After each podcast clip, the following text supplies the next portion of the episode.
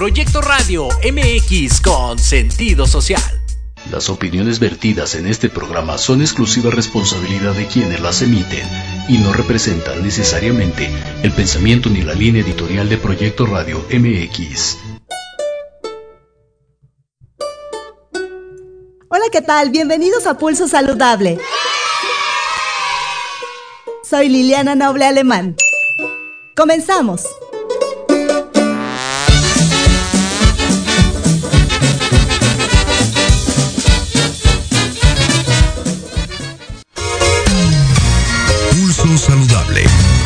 Tu estilo y forma de vida. Un programa diseñado especialmente para ti que te ocupas de tu salud. Conduce Liliana Noble.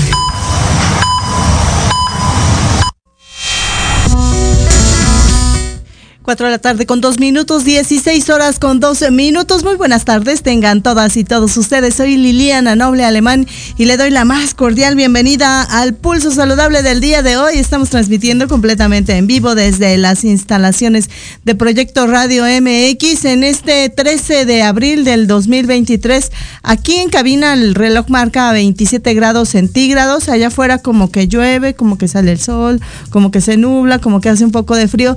Es un ya sabe usted que en esta ciudad capital podemos tener las cuatro estaciones del año, ¿no? en un solo día. Mi queridísimo Diego, gracias corazón que me acompañas en los controles técnicos. Hoy tenemos un programa bastante interesante. Vamos a platicar con una experta sobre las secuelas y lo que es la tuberculosis. Además, ayer tuvimos la oportunidad de presenciar eh, la entrega de algunos reconocimientos allá en la sede de la Secretaría de Salud en Acapulco. Y más adelante estarán con nosotros eh, la siguiente semana algunos de los premiados, pero hoy le platicaremos de qué fue este evento que se llevó a cabo el día de ayer. Y también platicaremos, por supuesto, de cuáles son estas secuelas o cuál es la parte psicológica de los tratamientos para las personas que viven con cáncer. A todas ellas les queremos y les mandamos todo nuestro amor y todos nuestros besos y abrazos. Así es que todo ello y todavía un poquito más en el pulso saludable del día de hoy damos inicio a la jornada de trabajo.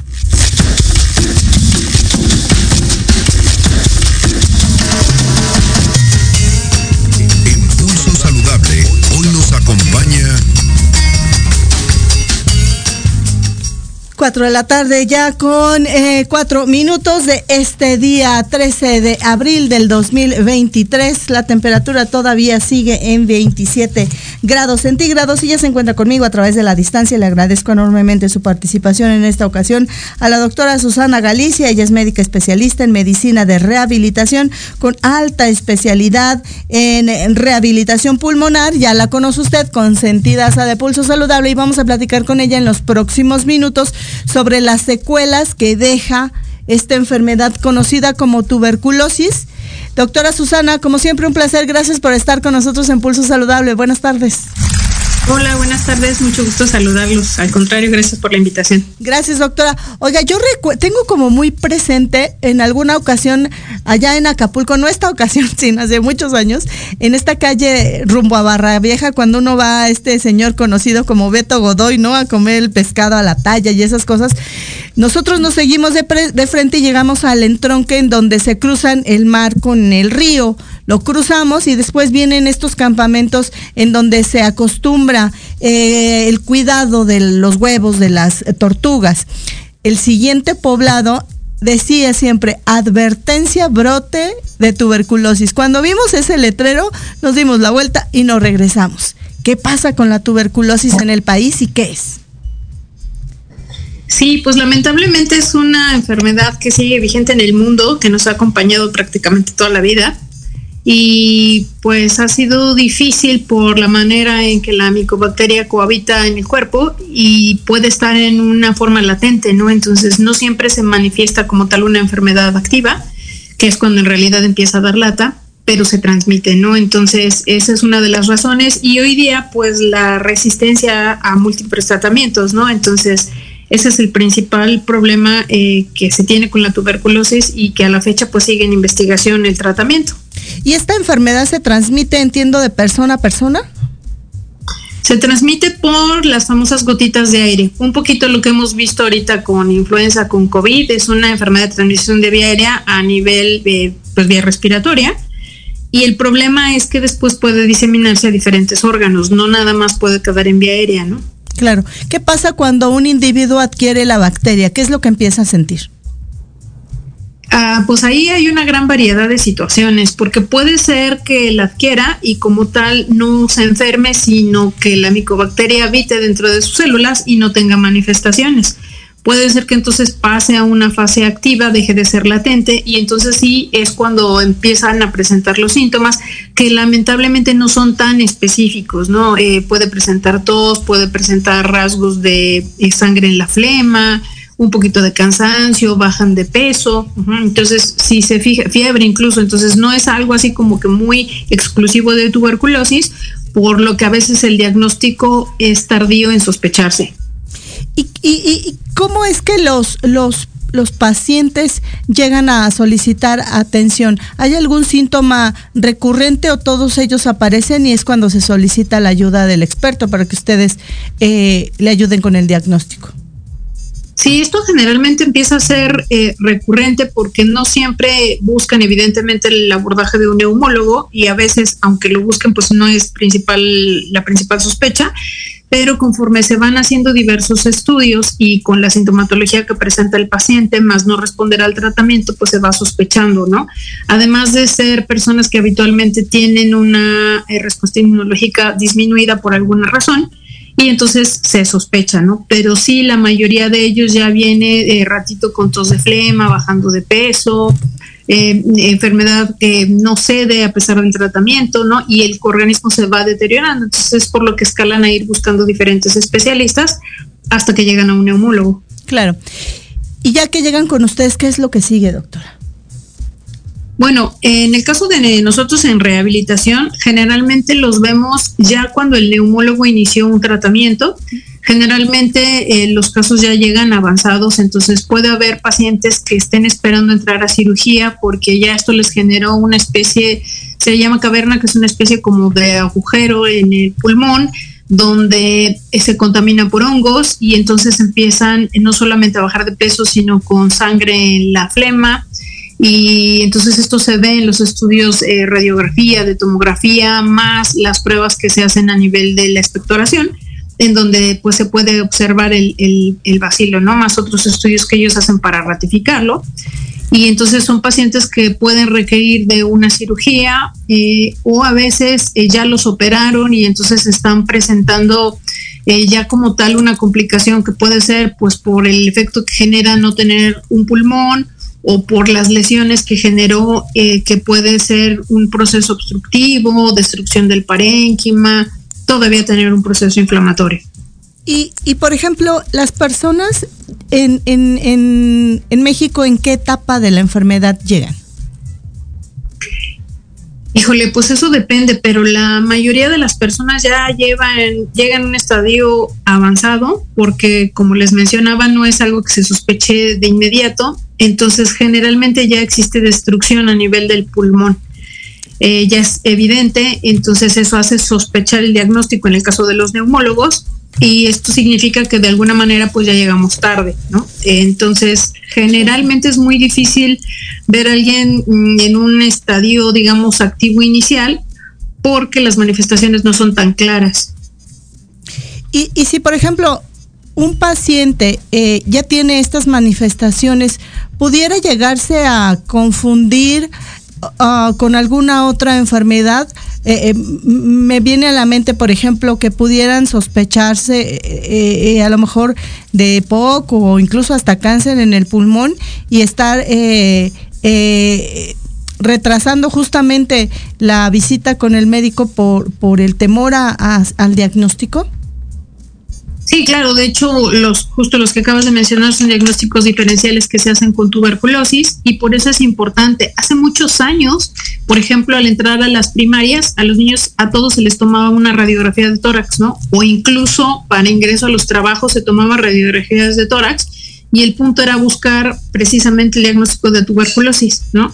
Esto se dejó de hacer debido a que pues van evolucionando los métodos y a que las cuestiones pues bioéticas van modificando los pues las maneras de diagnosticar a la gente, no te pueden condicionar un ingreso, un ingreso a, a trabajar, ¿no? Esto lo ha ido modificando, pero se seguía, o sea, el objetivo de esto era buscar una tuberculosis precisamente latente, ¿no? Y esto se dejó de hacer. ¿Y le ocurre mayormente eh, esta, este padecimiento a hombres y a mujeres y en qué etapa de la vida? No, en realidad no tiene una predilección como tal de sexo y pues en realidad estaba ligado, eh, se decía que estaba ligado a la pobreza, ¿no? Por eso se hablaba que era un padecimiento hace muchos años de tercer mundo. No obstante, esto sigue prevaleciendo aún en primer mundo, ¿no? O sea, no dejan de existir casos en todos los países y en todo el mundo y más ahora con tanta resistencia que ha habido a los tratamientos. Pero lo que sí se sabe es que cuando hay una depresión del sistema inmunológico es más factible que esta tuberculosis de un estado latente pase a un estado activo y es lo que genera el deterioro. Y obligadamente si un miembro de la familia está eh, contagiado, eh, ¿todos los demás van a, ocurrirles lo mismo o, pasaría como con cualquier otra eh, virus o bacteria que depende, como usted lo menciona, de cada organismo? No, definitivamente en el caso de tuberculosis sí es importante eh, estudiar al resto de las personas que están en contacto con la persona que fue diagnosticada. Porque también hay una teoría en donde dice que hay una carga eh, genética en la que hay más susceptibilidad a desarrollar tuberculosis en unas personas que en otras. Entonces, tampoco es el hecho de que quien está, haya estado expuesto obligatoriamente va a adquirir tuberculosis pero si hay una alta probabilidad. Entonces, definitivamente, si hay un caso diagnosticado, el núcleo más cercano a quienes viven mínimo en esa casa deben de acudir a seguimiento y hacerse un, eh, pues un estudio para tratar de ver si la tienen en una fase latente, si están contagiados o no, en especial para iniciar tratamiento. Claro, usted hablaba, doctora Susana Galicia, de las complicaciones que entiendo son complejas. Pero de estas complicaciones, ¿cuáles eh, tienen eh, pronta resolución y cuáles no que requieren de una atención de rehabilitación pulmonar? Sí, bueno, cuando alcanzan a encontrarla eh, localizada, que es cuando está, por ejemplo, una caverna que tiene tos con flema, pero solamente es la caverna y habitualmente tiene un hongo que es aspergillus, eso generalmente se hace una resección y eso ya con tratamiento puede incluso curarla. Eso a veces se logra encontrar en estadios tempranos y pues prácticamente podría curarse. Lo mismo si la encuentran activa pero sin tener tanto impacto a nivel, sin tanto deterioro a nivel eh, del pulmón.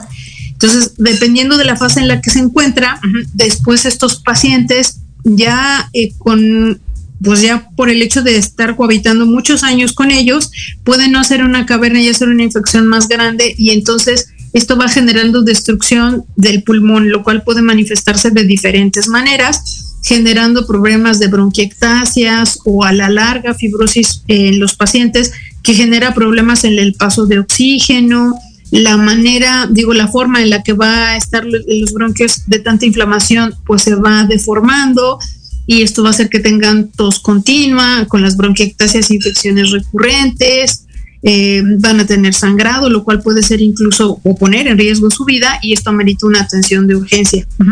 Son pacientes que después de muchos años pueden estar requiriendo oxígeno, pueden ser sometidos a varias cirugías debido a la afección que va generando en el pulmón. Entonces, sí, eh, la gama de secuelas que pueden tener es muy amplia, desde que presenten algo obstructivo parecido a una EPOC muy leve o un problema de restricción, eh, similar un problema intersticial o que cursen con mal manejo de secreción como algo de bronquiectasias y que el origen de todo esto haya sido la tuberculosis.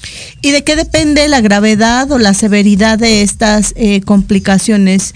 Eh, ¿De una detección y tratamiento oportunos?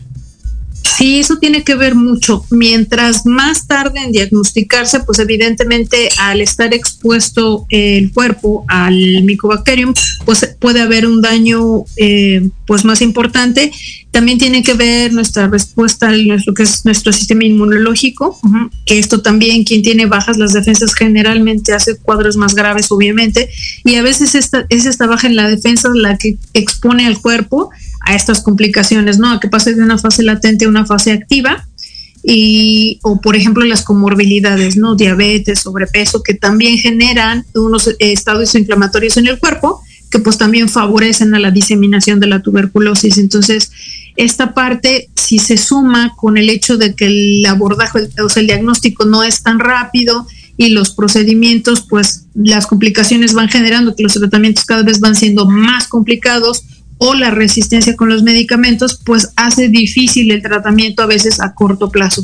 ¿Por qué hay resistencia contra eh, el tratamiento para esta enfermedad y, entendería que es curativa o todavía no?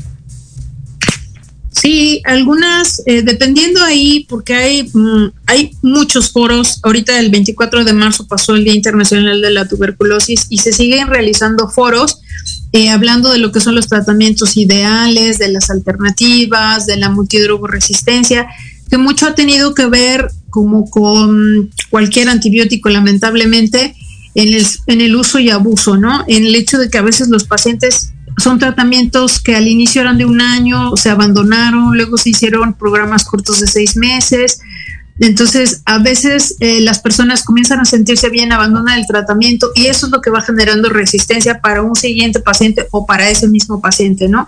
Y obviamente, pues como cualquier organismo, va mutando, va cambiando en afán de defenderse y permanecer. Entonces, esto genera la resistencia es una combinación tanto de nosotros como del micobacterio. Oiga, doctora, qué interesante, pero qué complicado. Quiere decir que durante todo este tiempo, si no hay un buen apego del paciente, el pronóstico puede ser complejo.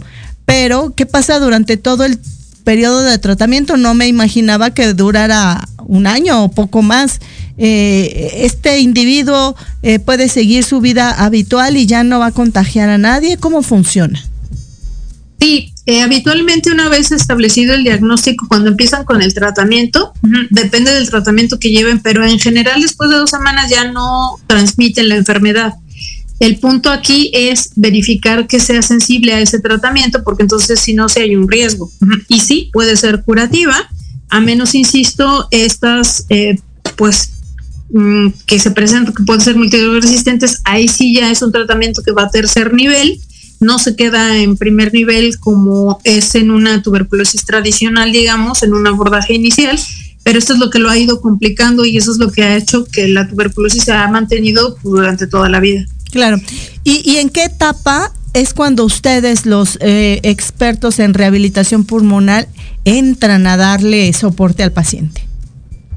Generalmente nosotros trabajamos con los pacientes que son multidrogo resistentes y aquellos que han requerido intervenciones quirúrgicas. Es decir, no en los casos, digamos, más simples, sino en los que se van complicando. ¿Por qué? Porque esta situación de generar resección a nivel del pulmón va a generar un deterioro sistémico y se va a ir acompañando de un impacto sistémico que deteriora más al cuerpo. Entonces, es importante eh, que estos pacientes sean sometidos a un programa de rehabilitación pulmonar Muchos de ellos van a requerir oxígeno, eh, la mayoría requiere llegar a un programa de ejercicio para tratar de disminuir esos, estos estados proinflamatorios, como en muchos otros padecimientos respiratorios. ¿Y ustedes cómo les apoyan? ¿Con una serie de ejercicios? ¿Tienen que ir todos los días o se dejan ejercicios en casa? ¿Cómo funciona con ustedes? Pues esto se individualiza dependiendo de cada caso. Hay pacientes eh, que, por ejemplo, no pueden seguir yendo con nosotros por la distancia, porque muchos vienen de fuera, entonces se arman programas de casa, pero en general la mayoría de los pacientes lo que requiere es reeducar su respiración para hacer un buen patrón respiratorio en el que solo utilicen el diafragma y la otra es eh, darle la enseñanza necesaria para que tengan una buena higiene bronquial, es decir, a pesar de que estén produciendo secreciones, puedan mantener limpia la vía aérea y la otra es que esto se va sumando con, primero con actividad física y finalmente cierra con un programa de ejercicio. Bien, y estos, ¿Y estos tratamientos o estos apoyos que ustedes les dan van acompañando al paciente hasta la cura total o después de la cura hay que seguir con ellos?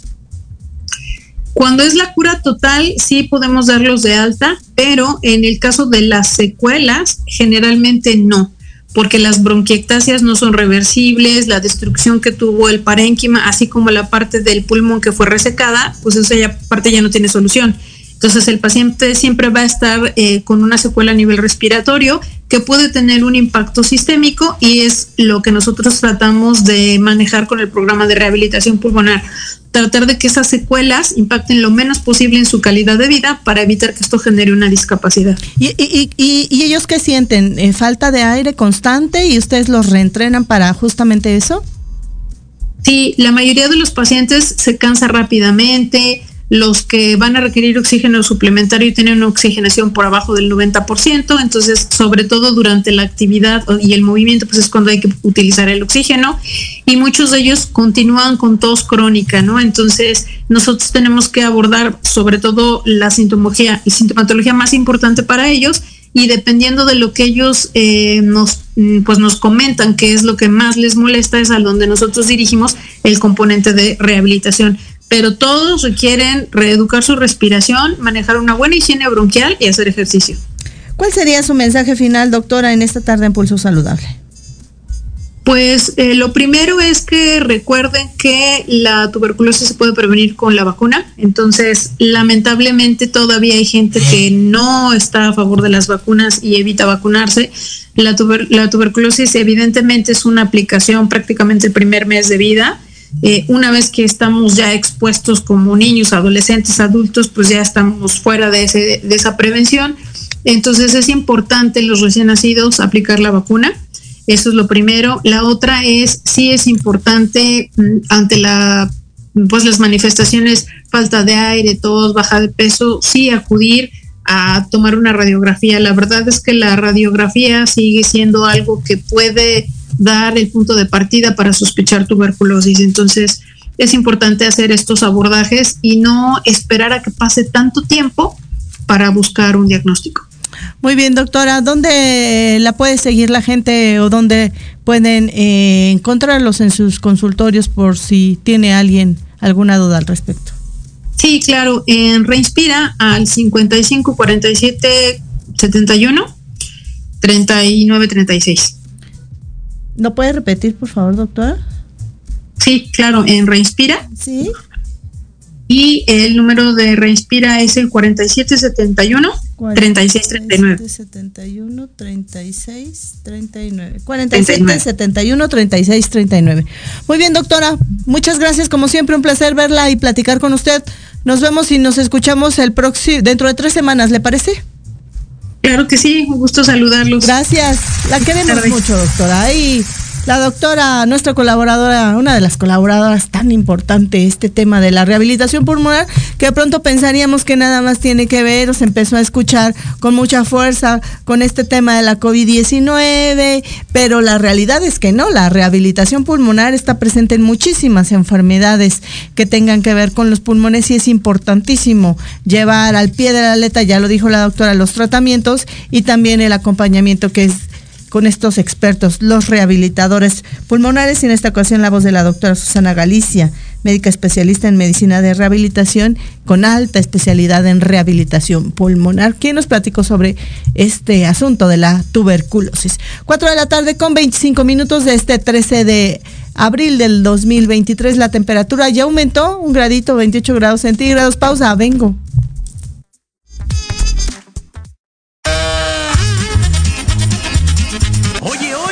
¿A dónde vas? ¿Quién, yo? Vamos a un corte rapidísimo y regresamos. Se va a poner interesante. Quédate en casa y escucha la programación de Proyecto Radio MX con sentido social. ¡Uh, la, la chulada! Sé leal a tu felicidad. ¿Quieres hacer un cambio en tu vida? Gira de manera radical y cambia tu visión con las recomendaciones de expertos en temas de desarrollo personal, liderazgo, sexualidad y espiritualidad que tenemos para ti. Todos los jueves en punto de las 5 de la tarde. No lo olvides, esto es 180 180 grados en Proyecto Radio MX, la radio con sentido social.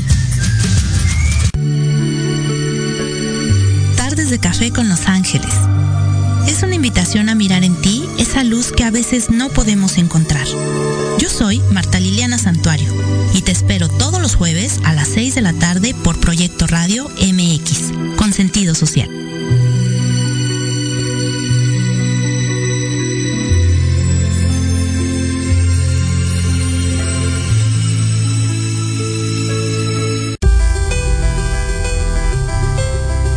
Te han dicho que tus problemas no tienen solución?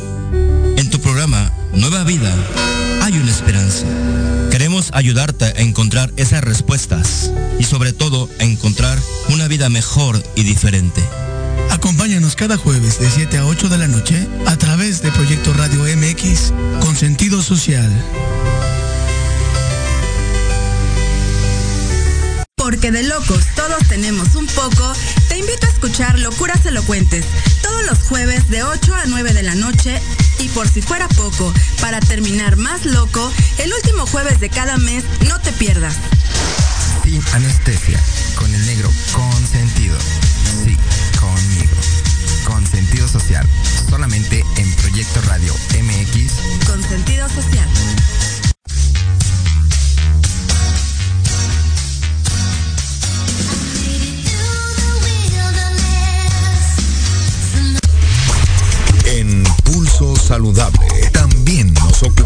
De tu salud mental. 4 de la tarde con 27 minutos de este día 13 de abril del 2023. La temperatura aún en 28 grados centígrados. Hay una vacuna, me preguntaban ahora que estamos en, el, en el corte comercial, es la vacuna eh, que le llaman la tripe entonces ahí viene incluida, creo que es difteria, tuberculosis. Si no, ahorita la buscamos y le, decimos exactamente cuál es. Pero si existe la vacuna, y como lo decía la doctora Susana eh, Galicia, para la tuberculosis, pues se pone en el primer mes de vida. Así es que no, no hay pretexto para, para evitar el, el, contagio. Y ya se encuentra conmigo también a la distancia y le agradezco muchísimo la psicóloga Astrid Romero. Ella es psicóloga del Servicio de Psicología del Instituto Nacional de Cancerología en el, el, INCAN, esta institución experta en temas de, cáncer. Y vamos a platicar con ella los próximos minutos sobre este impacto psicológico. Eh, que tienen las y los pacientes al recibir pues de primera entrada la, la, noticia, pero estas secuelas que traen consigo algunos de los tratamientos, la quimio, la radioterapia, y en el marco de esta conmemoración de la Semana Mundial de, de, eh, la mente, del tratamiento de la mente, y ahora que te estoy viendo tú y yo nos conocemos. Hola, ¿cómo estás? Muy buenas tardes. Hola, buenas tardes. Un gusto estar aquí con ustedes. Gracias. Y me da tanto gusto verte porque le voy a contar a la gente que cuando he tenido oportunidades de estar allá en el INCAN, tú eres una de las expertas que más sensibilidad, pero que más apasionada es de, del cuidado de la mente del paciente y de, y de ayudarle a llevar esta enfermedad pues de una manera eh, menos cruenta y sobre todo le, le apoyas mucho a la gente en la parte de la psicología y yo te lo agradezco muchísimo que, que, que tengas este, este interés tan particular y tan, tan, tan especializado en ese feeling que tienes para tratar a las, a las y los pacientes y sobre todo en esta enfermedad tan compleja. Cuéntanos, corazón, de qué va desde el momento, si quieres, en el que reciben el diagnóstico y cómo va haciendo la evolución, porque algunos estudios hablan hoy en día que también, incluido el ejercicio y la parte mental, influyen directamente en la respuesta a los tratamientos. Exactamente. Pues bueno, igual agradezco las, las palabras, es, es solo el reflejo de los que, de lo que, de lo poco que nos toca hacer, ¿no? En la parte de la atención a los pacientes, porque es muy cierto. Eh, el cáncer necesita eh, una, un equipo de atención multidisciplinario, es decir, desde diferentes disciplinas tenemos que eh, ayudar a los pacientes a que sobrelleven la enfermedad de la mejor eh, manera. Y como bien lo comentas, la parte mental es bastante importante, ¿no? Incluso desde la parte del diagnóstico que puede implicar una gran, eh, un gran impacto, porque lo que yo comento siempre con mis pacientes, ninguno de nosotros quiere escuchar la palabra con C, porque hay muchos tabús, hay muchas ideas de lo que es el cáncer, algunas son erróneas, algunas son un poco más eh, acordes a la realidad, otras no tienen nada que ver. Y la realidad es que va a depender mucho eh, de, de, varios factores, ¿no? Entonces, eh, no, no, no es que esté determinado, sino la misma persona también a través de los tratamientos y a través de aquellos profesionales de la salud con los que se acerque, pues igual la, la enfermedad puede ser más o menos llevadera. incluso también si cuentan con una sólida eh, red de apoyo, si tienen los recursos eh, financieros también para poder atender a su salud. Afortunadamente en el INCAM, pues bueno, eh, aunque sea tercer nivel, hay programas que apoyan ¿no? a estos pacientes que tienen dificultades económicas. Entonces, eh, desde la etapa del diagnóstico, pues sí, ya lo comentaba, puede haber síntomas de depresión, síntomas de ansiedad, miedo, ¿no? Pacientes o personas que pueden llegar a experimentar culpa, enojo de por qué me tocó a mí, ¿no? De, de, de, entre toda mi familia o de entre todas las personas que viven en mi colonia o de entre todas las personas que viven en mi cuadra, ¿por qué yo? ¿no? Se preocupan porque qué me va a pasar, qué le va a pasar a mis hijos, se enojan porque pues la vida no es justa, yo por qué, si yo era tan eh, buen papá, buena mamá, empiezan a tener como estos, todos estos, estas, estos eh, pensamientos, ¿no? Que pueden llegar a afectar incluso la atención a la salud porque puede darse el caso de que la persona diga, ya no quiero vivir, ya no vale la pena, de todos modos me voy a morir, entonces ¿para qué me voy a tratar? ¿no? Entonces, esto es importante que nosotros como psicólogos también tengamos este primer contacto con los pacientes desde un momento de diagnóstico.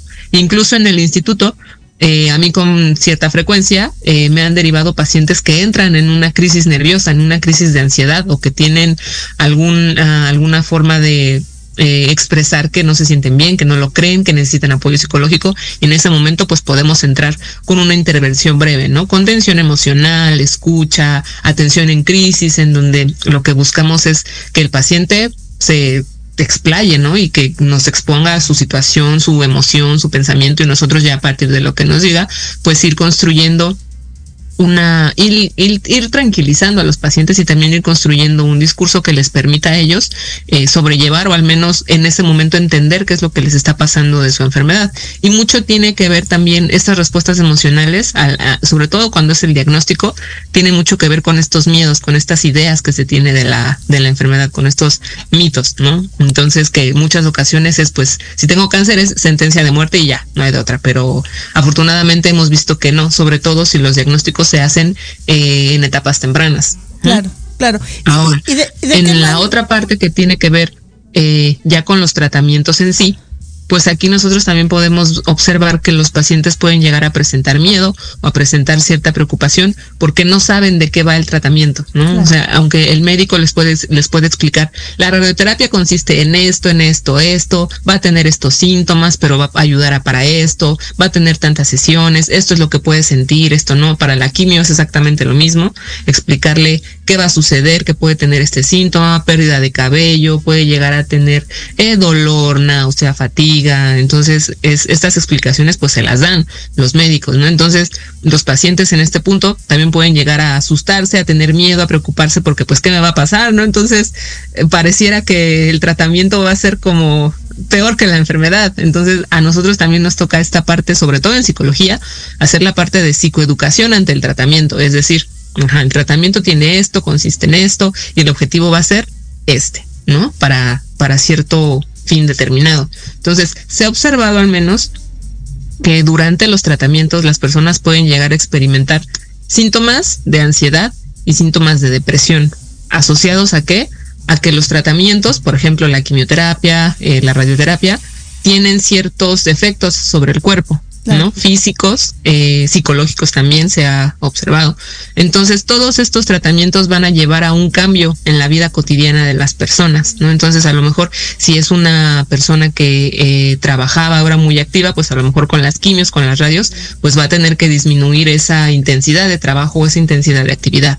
Entonces, ahí viene una toda una oleada de pensamientos de qué voy a hacer, si dejo de trabajar pues ya no voy a poder pagar mi tratamiento, ¿no? Eh, eh, voy a tener que hacer cambios en mi vida cotidiana, a lo mejor ya no voy a poder cocinar o ya voy a tener ciertos síntomas físicos de dolor, eh, de náuseas, de vómitos que me van a impedir llevar a cabo mis actividades cotidianas. Entonces esto puede generar que haya síntomas de, de depresión y ansiedad. Se pueden quedar en síntomas o pueden llegar a ya eh, ser un trastorno psicopatológico, es decir, tener un diagnóstico formal de ansiedad o de depresión, ¿no? Incluso también en algunos casos eh, se ha observado también que los pacientes pueden llegar a cursar con ideas o con riesgos suicidas, porque empiezan a notar todos estos cambios, todo lo que ya no pueden hacer y que antes sí hacían, ¿no? Y además, abonándole o, o un extra más, eh, yo, por ejemplo, eh, sí, soy psicóloga, pues, pero también tengo una, una especialidad en neuropsicología. Entonces, ese es como mi, mi, mi, campo fuerte, ¿no? Entonces, se ha observado que también los eh, tratamientos, ya sea quimioterapia o radioterapia, dependiendo, la radioterapia dependiendo la zona del cuerpo en donde se dé, ¿no? Este tratamiento porque es localizado, la, la quimioterapia es para todo el organismo. Se ha observado que las personas también pueden empezar a desarrollar algo que nosotros llamamos afectación cognitiva, es decir, empiezan a notar cambios en su atención, en su memoria, en su capacidad de organizarse, en su capacidad de eh, concentrarse, se sienten lentos, como que piensan con lentitud y eso es un es un efecto esperado de los de los tratamientos, ¿no? Menos son menos populares, por así decirlo, que la sintomatología, ¿no? De ansiedad, depresión, malestar emocional, pero sucede.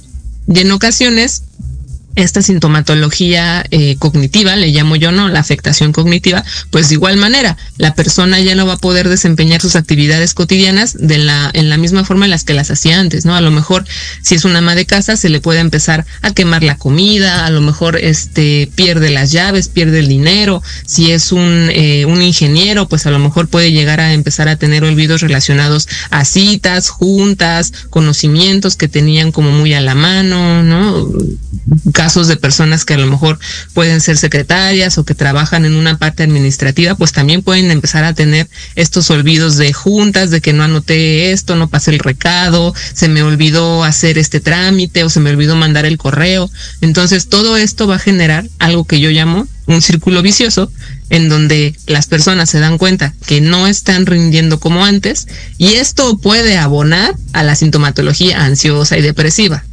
Y además también se ha demostrado que la ansiedad y la depresión también tienen un efecto cognitivo, van a afectar a la memoria, a la atención, a la concentración. Entonces se vuelve un círculo vicioso en donde me doy cuenta que no estoy haciendo por mis problemas cognitivos, me doy cuenta que no estoy rindiendo en mi trabajo, me está afectando emocionalmente, estoy teniendo síntomas de depresión y ansiedad, y esos propios síntomas hacen que mi memoria y mi atención y mi concentración no funcione bien y siguen abonando y ahí estamos dándole vueltas en un círculo vicioso que puede llegar a afectar mucho la funcionalidad de las personas y es donde a nosotros nos toca incidir o a eh, plantear eh, programas de intervención o, estrategias de intervención para que las personas puedan, en la medida de sus posibilidades actuales, durante el tratamiento al menos, que puedan llevar a cabo sus actividades cotidianas de diferente manera de como las hacían antes, pero de tal forma que no les genere angustia y que puedan rendir. Claro. Astrid, ¿y cómo funciona el programa de atención en el Instituto Nacional de Cancerología? Una vez diagnosticado el paciente, ustedes van eh, eh, interviniendo a la par y, y le van dando acompañamiento hasta que lo den de alta o es solamente el tiempo que él considere o en las eh, eh, situaciones más, más estresantes que el paciente viva? ¿Cómo funciona?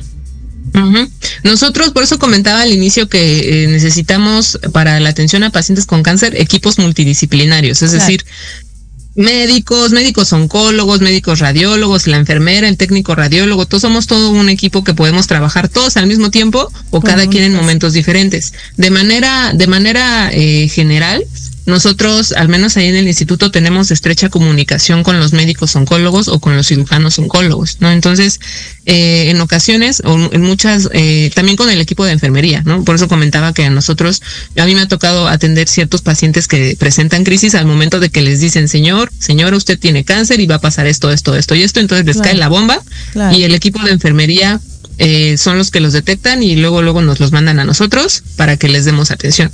Y nosotros ahí eh, lo que decidamos hacer o la intervención que decidamos hacer con el, con el paciente, ahí mismo puede terminar ahí si determinamos que solo fue una, una crisis y que ya se calmó, o también podemos decidir, ¿sabe qué? Usted necesita acompañamiento, ¿no? O sea, no nada más ahorita. Entonces, ahí nosotros ya podemos por así decirlo, jalar, ¿no? A tener a ese paciente y darle acompañamiento el tiempo que sea necesario o hasta que nosotros veamos que ya cuenta o que la, el acompañamiento psicoterapéutico le ayudó a adquirir estrategias para tranquilizarse, para eh, detener pensamientos automáticos, etcétera.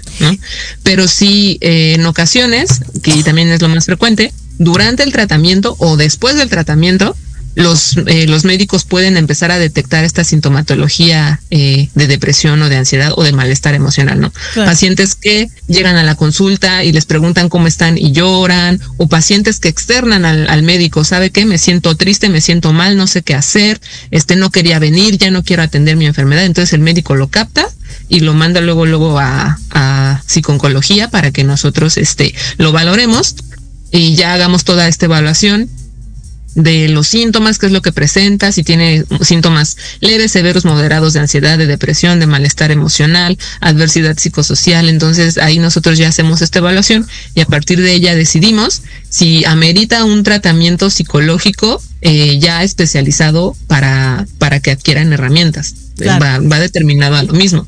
Y en el caso mío de la de neuropsicología es exactamente lo mismo, ¿no? Pacientes que pueden llegar a decir, es que desde que estoy con las quimios se me olvidan las cosas, pierdo los lentes o la paciente deja de ir a las citas y pues es que no es que dejó de ir, más bien se le olvidaba que tenía eh, consulta o no llegó a los laboratorios, entonces ahí también el médico nos los eh, nos los canaliza o incluso en el propio equipo que nosotros somos de psiconcología ellos pueden detectar también, ¿no? Pues si la paciente le hice ciertas preguntas y está como muy redundante en un tema, o se le olvidó lo que ya me dijo, o, o, se va en la conversación, entonces ahí a mí al menos me lo, me lo refieren de esa, de esa forma. Entonces las intervenciones que nosotros hacemos siempre van a estar fundamentadas en una evaluación previa que vemos nosotros, ¿no? En la parte clínica y se amerita un, un acompañamiento. Y de todos modos, yo lo que siempre suelo hacer con los pacientes es, si no, si, si yo considero dentro de lo que yo observo en la evaluación que no amerita una intervención en ese mismo momento, de todos modos yo siempre les digo,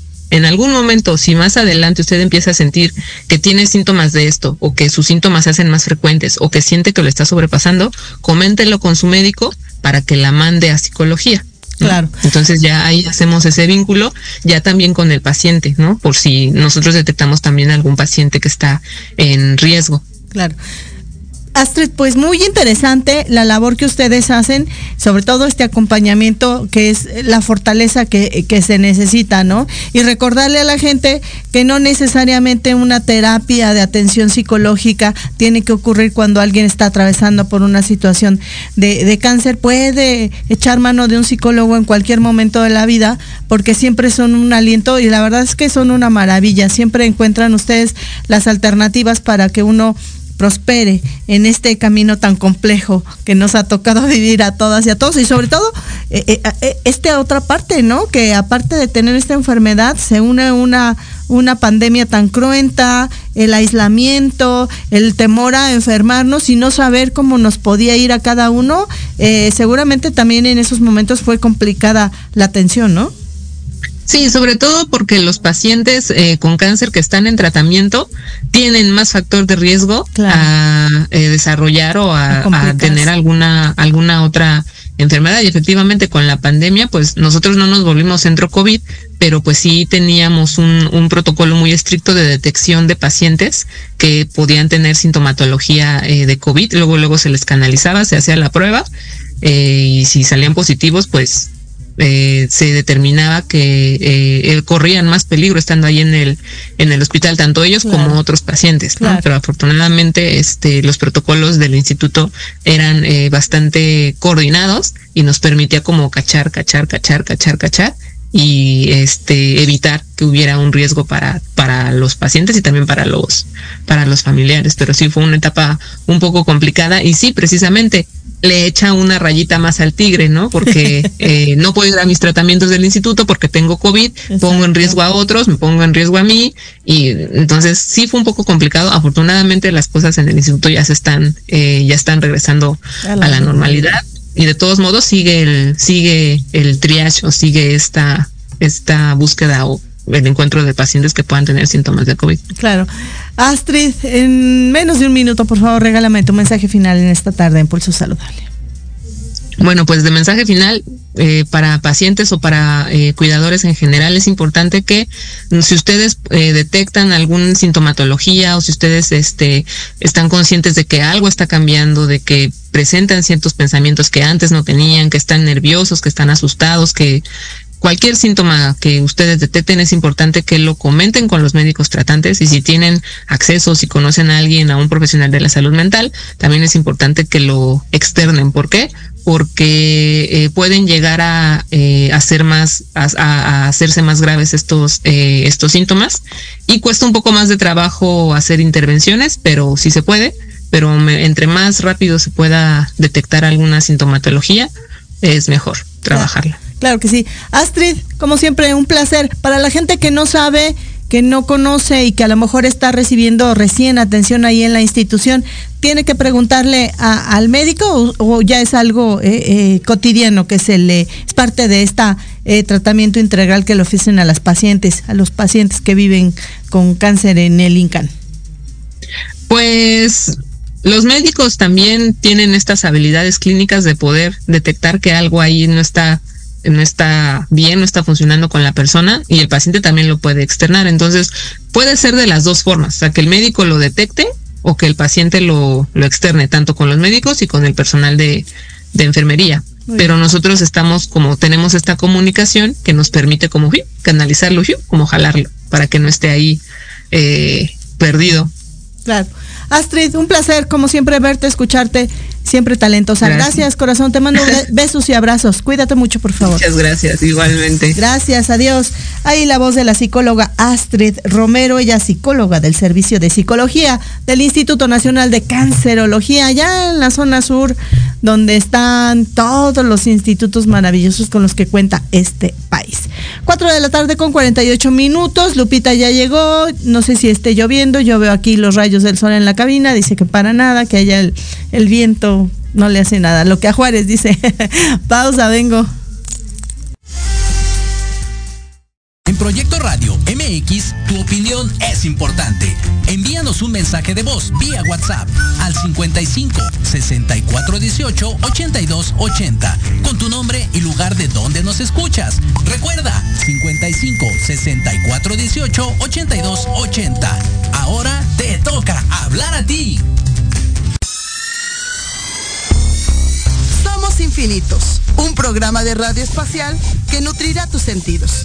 Todo sobre yoga, meditación, bienestar y vida alternativa. Escúchanos cada viernes a las 10 de la mañana y arranca tu fin llenándote de alegría y buena vibra.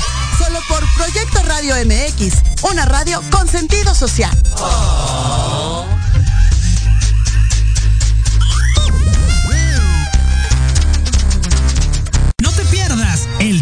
De las Estrellas con Alejandro Rubí, donde te contaremos todo lo que quieres escuchar de los famosos. Con muchas exclusivas, invitados y sin pelos en la lengua. Todos los viernes de 12 a 13 horas por Proyecto Radio MX con sentido social.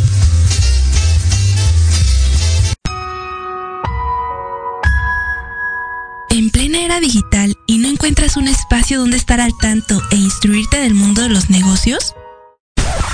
Te invitamos a escuchar todos los viernes a la una de la tarde Red de Negocios Digitales con Rosario Guzmán. El lugar ideal para conocer y aprender de los empresarios y emprendedores más exitosos de México. Un programa patrocinado por la revista Red de Negocios Digitales en alianza con Proyecto Radio MX con sentido social. Solo por www.proyectoradiomx.com.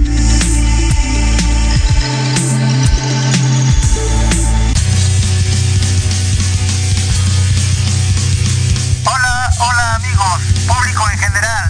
¿Deseas estar al tanto del ámbito deportivo y todo lo que lo rodea? Claro. En los apuntes del profe. Se te dará toda la información necesaria para que estés al día. Era hora. Acompáñame en Proyecto Radio MX todos los viernes de 2 a 3 de la tarde. Te esperamos.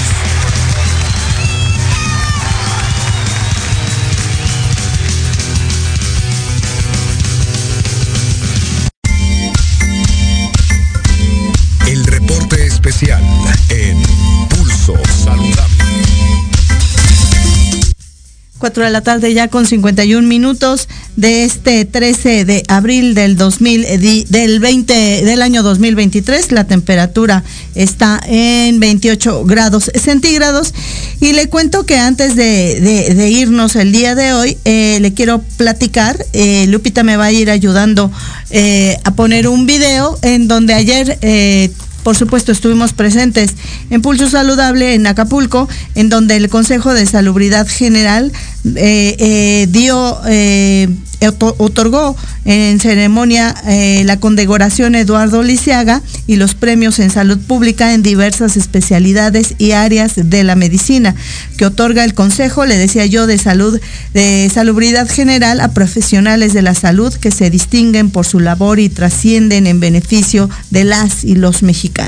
Después de expresar su agradecimiento a las personas participantes y merecedoras de estas distinciones, el secretario de Salud, el doctor Jorge Alcocer Varela, señaló que la visión central de la dependencia es poner a las personas en el centro de todas las acciones y toma de decisiones en el propósito de garantizar el acceso a la salud universal, gratuita y de calidad en el cumplimiento del artículo cuarto constitucional. Eh, en, esta, en esta ceremonia, eh, el secretario eh, Alcocer también se refirió a la condecoración Eduardo Lisiaga y los premios de salud e indicó que desde 1940 el Consejo General de Salubridad reconoce a los profesionales que se distinguen por su labor trascendental en beneficio de la salud de las y los mexicanos. Estos reconocimientos se entregan en el contexto del Día Mundial de la Salud, con el objetivo de que la población conozca la importancia del trabajo que se realiza en este campo, así como incentivar la calidad e innovación de profesionales de la salud que cada día enfrentan diversos desafíos. Esta es la primera ocasión en la cual las y los integrantes del jurado no fueron convocados directamente a petición del titular de la Secretaría del Consejo de Salubridad General, sino propuestos por instituciones del sector público como un ejercicio de transparencia del proceso. Y se contó también con la participación de más de 90 jurados de las instituciones públicas federales que integran este Consejo. Las personas integrantes del jurado también contaron con una herramienta evaluativa eh, cualitativa por cada una de las categorías, con parámetros más objetivos como la transparencia, la equidad y justicia. Eh, fue que se echaron mano de estos elementos para medir la vocación de servicio, la formación del capital humano especializado, las aportaciones científicas, técnicas e institucionales para la selección de las y los galardonados. Eh, el secretario del Consejo eh, eh, de Salubridad General indicó que por primera vez participaron en el proceso de evaluación las secretarias, eh, las secretarías tanto de la Defensa Nacional, es decir, SEDENA, y de Marina, CEMAR, así como el Sistema Nacional para el Desarrollo Integral de la Familia, SNDIF. Al respecto, el director general del Instituto Mexicano del Seguro Social, eh, Zoe Robledo Aburto, subrayó que es un honor vivir en tiempos grandes de hombres y mujeres profesionales que ponen en alto el nombre de la institución. Además, su labor es eh, un legado en favor de la salud del pueblo de México, en la alta especialidad y en las eh, comunidades apartadas. Esta, esta, en esta ceremonia se recibieron un total de 13 eh, premios. Eh, la condecoración Eduardo Lisiaga fue otorgada a Rafael Medrano Guzmán del Hospital de Oncología del Centro Médico Nacional Siglo XXI del Instituto Mexicano del Seguro Social. El premio Doctor Miguel Otero de la Investigación Clínica a Oscar Gerardo Arrieta Rodríguez del Instituto Nacional de Cancerología del INCAN el premio doctor Gerardo Varela de Salud Pública a Tonatiu Barrientos Gutiérrez del Instituto Nacional de Salud Pública. El premio doctor Manuel Velasco Suárez de Neurología y Neurocirugía a Fernando Sabino Barrinaga Rementería Aldast del Instituto Nacional de Neurología y Neurocirugía el premio doctor Guillermo Soberón Acevedo del Desarrollo de Instituciones a Jorge Adán Alegría Baños, premio doctor Ramón de la Fuente Muñiz de Salud Mental a la doctora Rosa María Osiris Pasarán Galicia del Hospital Psiquiátrico Fray Bernardino Álvarez, la primera mujer que recibe esta condecoración en toda la historia de esta institución. A ella la tendremos próximamente en entrevista con nosotros. En premio Martín de la Cruz de Investigación Química y Biológica a María Eva González Trujano del Instituto Nacional de Psiquiatría. También recibió una, un premio la doctora Margarita eh, Chorme y Salazar de Estomatología a Jesús Bernardo Noriega Cruz de la Sedena. El premio doctor Miguel Francisco Jiménez a Mónica Griselda Arellano Mendoza de Petróleo los Mexicanos, es decir, de Pemex, y eh, por su destacada labor en la participación de la medicina familiar en el primer nivel de atención, y, y tres personas en la categoría de enfermería. El premio de enfermería Refugio Esteves Reyes a Carlos Omar Fuentes Hernández de la CEMAR, quien ha presentado, a que ha prestado servicios profesionales en zonas o circunstancias de desastre. El premio enfermera Isabel Sendala y Gómez a María Jovita Plasencia eh, Ordaz quien se ha distinguido profesionalmente en el área de la salud pública y comunitaria, y el premio auxiliar de enfermería a Lucía eh, Salcildo, a Dora Edith López Rivera del Instituto Nacional eh, de Pediatría por excelente trayectoria y trayectoria. Eh, labor en su campo. Así es que a todas ellas, a todos ellos, muchas felicidades. Sin ustedes simplemente no tendríamos excelencia académica, y de salud y de atención en nuestro país. Felicidades a todas las y los galardonados. Con esta información me toca despedirme, no sin antes recordarle que tenemos una cita la próxima semana. No es cierto, el próximo... Sí es cierto, la próxima semana, el martes 4 de la tarde en punto. Soy Liliana Noble Alemán. Gracias, Lupita. Nos vemos. Adiós.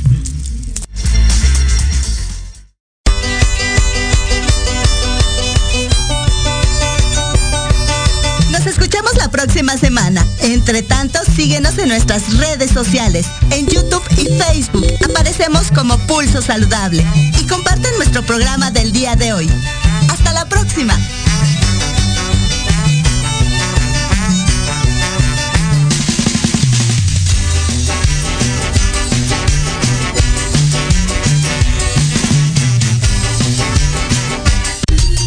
Estás escuchando Proyecto Radio MX con sentido social.